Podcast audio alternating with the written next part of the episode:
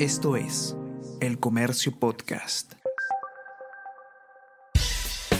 Buenos días, mi nombre es Soine Díaz, periodista del Comercio, y estas son las cinco noticias más importantes de hoy, lunes 10 de octubre investigado por amenazas a fiscales y policías del equipo especial, tiene nexo comandos PNP. La Fiscalía investiga a Sergio Castellanos Martínez por el presunto delito de conspiración y ofrecimiento del sicariato. Castellanos está relacionado con jefes policiales y tendría influencia sobre varios de ellos. Pedro Castillo tiene tres recursos pendientes en la Corte Suprema. El presidente de la República insiste en cuestionar sus investigaciones. Actualmente la Corte Suprema tiene tres apelaciones pendientes de resolver por los casos Puente Tarata, Mariano González y presuntas filtraciones. Además, también está pendiente resolverse otro pedido que cuestiona intervención a Palacio por parte del equipo especial. Benji Espinosa señala que están ejerciendo sus derechos.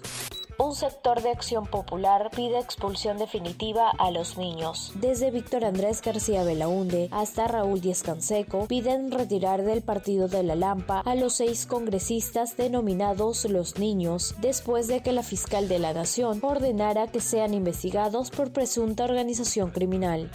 Javier León renuncia a la Procuraduría General del Estado. Javier León Mancisidor rechazó los cuestionamientos a su designación, pero anunció su dimisión para no debilitar a la institución. Verstappen, campeón de la F1. Max Verstappen ganó en Japón y se coronó en polémico final. Solo se corrió la mitad de carrera, pero repartió todos los puntos que le permitieron al neerlandés lograr el bicampeonato.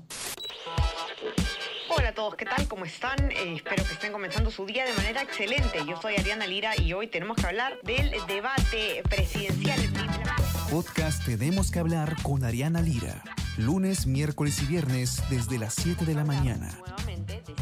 Entérate todo sobre las noticias más relevantes del panorama actual, nacional o internacional.